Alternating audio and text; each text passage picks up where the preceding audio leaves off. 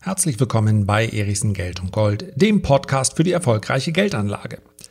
In der heutigen Episode möchte ich etwas machen, was sonst relativ selten der Fall ist. Ich möchte nämlich eine glasklare und eindeutige Investmentempfehlung aussprechen. Also, hört euch an. Schwer zu glauben, ich weiß, aber selbstverständlich gibt es auch in meinem Freundeskreis, in meinem Umfeld, ja auch in meiner Familie. Ganz, ganz viele Freunde, Familienmitglieder, Bekannte, die sagen, ach, mit Geldanlage habe ich eigentlich wenig am Hut und mit der Börse noch sehr viel weniger. Lass mich doch einfach zufrieden damit. Ich kriege meine staatliche Rente und gut ist, obwohl ich weiß, so ganz gut ist wahrscheinlich auch nicht, aber ich habe einfach keine Lust. Das ist nicht mein Thema. Und auch wenn man es vielleicht erwarten würde, ich hoffe eigentlich nicht, ich hebe dann niemals den mahnenden Zeigefinger und komme an mit einem großen Vortrag, ja, dann entwertet dein Geld, die Inflation wird dir noch die Haare vom Kopf fressen, du hast eh schon nicht so viele, also mach irgendwas. Tatsächlich sage ich einen einzigen Satz. Und der lautet, okay, akzeptiere ich vollkommen, finde ich völlig in Ordnung, ich habe dich genauso gern wie vorher, wenn du dir selber einen Gefallen tun möchtest dann denk aber zumindest über die einfachste Geldanlage der Welt nach. Zeitaufwand einmalig etwa eine Stunde, wenn du sowas wie ein Depot, hast du ja vielleicht schon mal gehört, wenn du sowas wie ein Depot schon eröffnet hast, dann ist sogar der Zeitaufwand, naja, irgendwo so bei 10 bis 15 Minuten. Und dann kommen ungläubige Blicke, die da sagen, ehrlich, Geldanlage 10 bis 15 Minuten. Ich kenne Menschen, die haben sich damit sehr viel länger beschäftigt und sind kräftig auf die Nase gefallen. Und ich soll in 10 bis 15 Minuten das ganze Thema ad acta legen. Das kann doch nur schief gehen. Und dann antworte ich, Nee, im Gegenteil. Das geht nicht schief, sondern gerade weil du nicht versuchst, hier den Helden zu spielen, gerade weil du nicht versuchst, die Zauber-Diamant-Strategie anzuwenden, die dir vielleicht dann noch jemand teuer verkauft hat, gerade deshalb wird das ganz gut funktionieren. Ich sage dir auch, Freundchen, ich beschäftige mich mit der Einzelanlage in Aktien. Die liefert noch bessere Renditen und ich kann dir das schwarz auf weiß zeigen. Aber ich habe ja schon gesagt, das war ja jemand, der vorher sagte, er will sich eben nicht damit beschäftigen. Und wer regelmäßig Einzelaktien kauft, der muss sich damit mehr beschäftigen. Und wenn er einmal damit anfängt und nach vier Wochen sagt, ich will doch nicht, dann ist das alles zu aufwendig. So ein Grundinteresse an der Börse muss da sein, sonst macht ein Portfolio mit Einzelaktien keinen Sinn, auch wenn es die Königsklasse ist. Aber es geht ja schließlich im Leben nicht nur um die Renda äh, ja, maximale Rendite, sondern es geht ganz wesentlich auch darum, wie gefällt mir mein Alltag? Habe ich Lust auf die Dinge, die ich tue? Habe ich Freude am Leben? So, und wenn man vielleicht jeden Monat ein, zwei, drei, vier Stunden etwas tun müsste, woran man keine Freude hat, dann weiß ich es auch, ja, dann lässt man es bleiben. Dann damit sind wir bei der einfachsten Anlage der Welt. Und das wäre der Kauf eines ETF, du hörst es im Hintergrund klicken, weil ich dir gleich was sage, auf den MSCI World. Da ist nämlich alles drin, was man braucht. Wäre ich jetzt Verkäufer, und das bin ich ja Gott sei Dank nicht, des MSCI World, dann würde ich sagen, so, meine Damen und Herren, wollten Sie schon mal investiert sein in Unternehmen wie Apple, Microsoft, Amazon, Facebook, Alphabet und zwar in beiden Gattungen? Wow! JP Morgan Chase, Johnson Johnson, Visa, Nestle. Wollten Sie schon immer investiert sein? Das können Sie und zwar heute mit einem Produkt, nämlich dem ETF auf den MSCI World.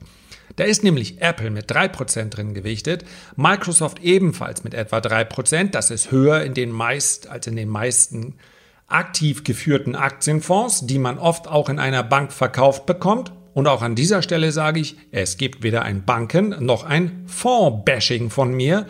Alles, was es gibt, ist, schau auf die Kosten. Wenn die Bank dir einen aktiv gemanagten Fonds verkaufen möchte, schau auf die Kosten. Mindestens fünf Jahre sollte dieser Fonds am Markt sein. Ansonsten ist die Historie nicht lang genug, um zu beurteilen können, ob das aktiv geführte Management beziehungsweise das Management, was dort aktiv wird, auch wirklich gut ist. Das würde man doch überall anders auch. Man kauft doch keinen Dummy, keinen Test.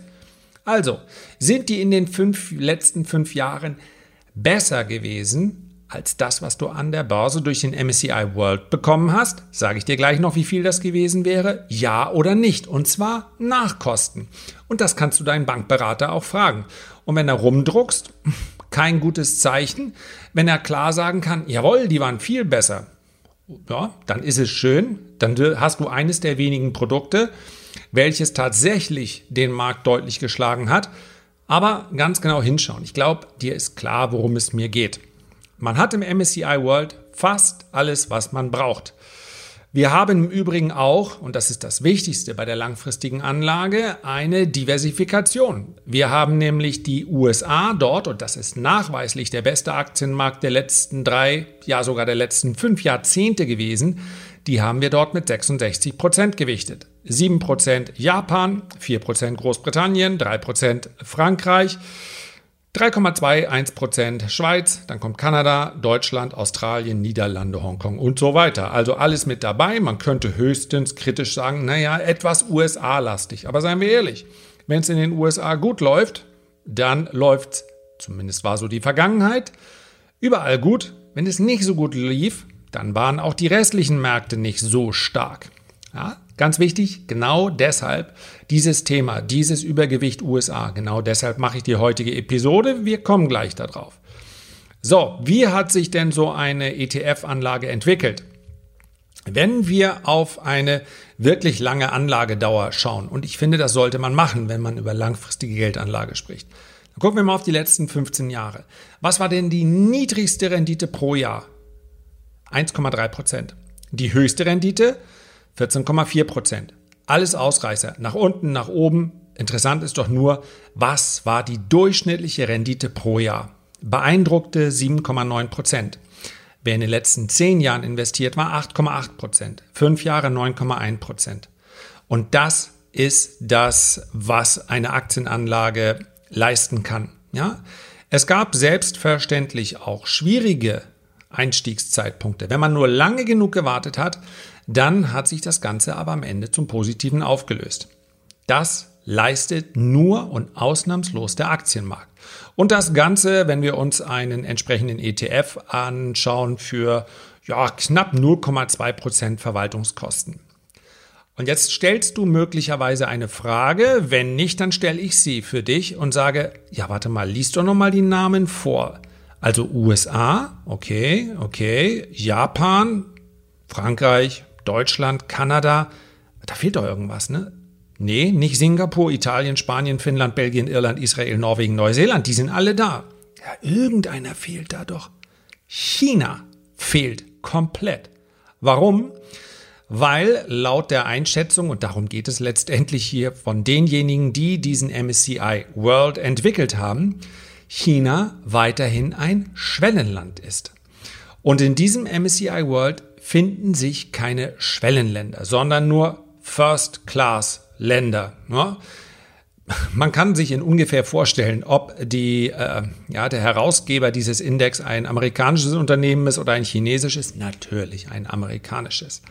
Und das ist das Entscheidende aus meiner Sicht lässt sich nicht nur pauschal sagen, dass man Schwellenländer auch in seinem Portfolio abspiegeln sollte, beziehungsweise es sollte sich im Portfolio widerspiegeln, schlicht und einfach deshalb, weil in der Vergangenheit die Korrelation, also die Beziehung, die Zusammenhänge zwischen den Entwicklungen in Schwellen- und in Industrieländern nicht sonderlich groß waren. Und das möchte ich ja gerade in einem Portfolio.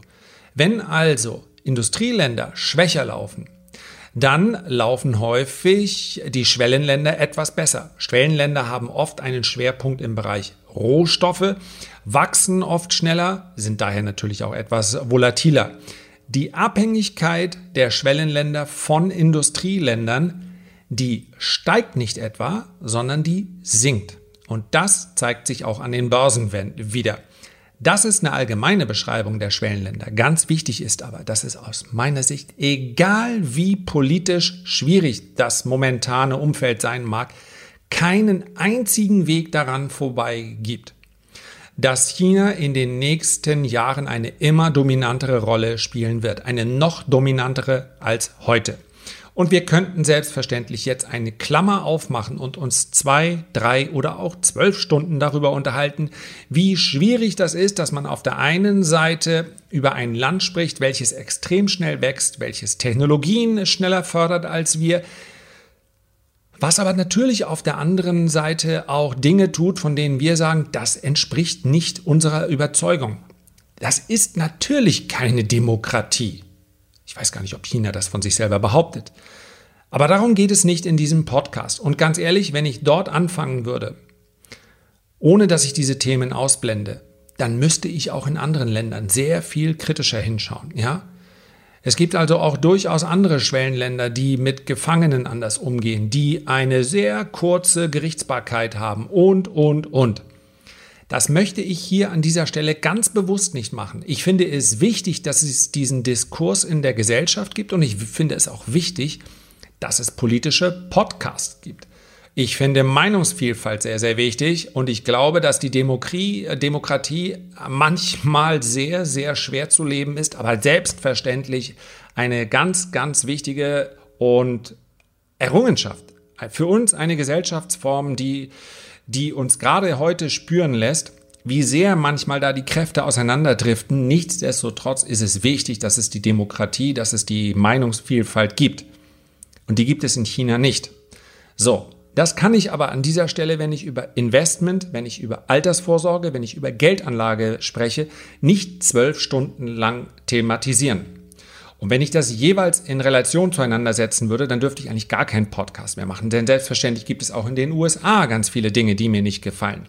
Deswegen, ja, mach nicht die Augen zu, aber bitte bilde dir deine eigene Meinung dazu unter Investmentaspekten. Und darum geht es mir spielt China eine große Rolle bereits jetzt und wird eine immer größere Rolle in der Zukunft spielen. Und das muss sich aus meiner Sicht, und da sind wir bei meiner persönlichen klaren Empfehlung, ja, es ist nur mein Standpunkt, das hier ist keine Investmentberatung. Und selbstverständlich kann es sein, dass du genau jetzt ein Produkt kaufst, welches Schwellenländer abbildet. Äh, und genau jetzt geht es drei Jahre lang nur abwärts. Alles möglich. Grundsätzlich denke ich aber, China sollte sich in jedem Portfolio widerspiegeln. Und weil es ja immer noch die einfachste bzw. die zweiteinfachste Geldanlage der Welt sein soll, dann kann ich auch das über einen ETF abbilden, nämlich mit einem Emerging Markets ETF. Bei diesem Emerging Markets ETF hat nämlich automatisch China das gleiche Übergewicht, welches die USA im MSCI World haben. Und damit hat man dann eine ganz gute Zusammensetzung. Wie hoch die Gewichtung dieses Emerging Markets ETF sein sollte, das musst du entscheiden, denn natürlich, je höher die Gewichtung, desto höher das Risiko. Ich denke mal, in einem konservativen Anspardepot sprechen wir vielleicht etwa über zwei Drittel, ein Drittel. Also zwei Drittel in den MSCI World. Können auch 75 Prozent sein, wenn es etwas konservativer, etwas weniger riskant sein sollte und dann dementsprechend ein Drittel bzw. 25 Prozent in den Emerging Markets ETF. Damit hat man alles auf der Welt an der Börse abgespiegelt, was man eigentlich braucht. Und das ist aus meiner Sicht dann nicht mehr ganz die allereinfachste ETF-Anlage, aber diejenige, die am deutlichsten in die Zukunft gerichtet ist. Herzlichen Dank für deine Aufmerksamkeit. Ich freue mich, wenn wir uns an dieser Stelle beim nächsten Mal wieder hören. Bis dahin, hab eine gute Zeit. Liebe Grüße, dein Lars.